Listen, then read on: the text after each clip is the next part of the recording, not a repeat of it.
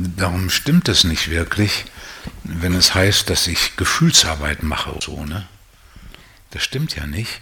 Wir arbeiten mit den Gefühlen, dass sie verschwinden, um das Eigentliche zu finden. Ne?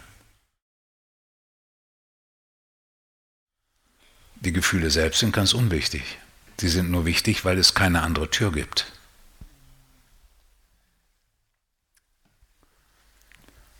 Muss man hinzufügen, sie haben auch eine Wichtigkeit in Bezug auf die Lebendigkeit und auch in Bezug auf das Leben.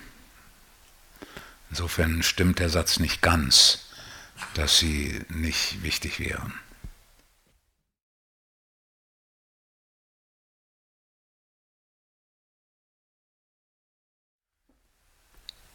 Es kommt ja nicht auf das Fühlen an, sondern es kommt auf das Fühlen und Nicht-Tun an. Ne? Nur fühlen, das machen viele, das ist gerade in den letzten Jahren modern geworden, gibt viele Bücher.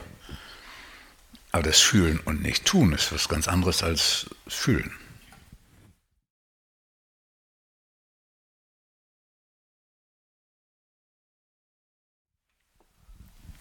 Und das Fühlen und Nicht-Tun ist tatsächlich sehr einzigartig.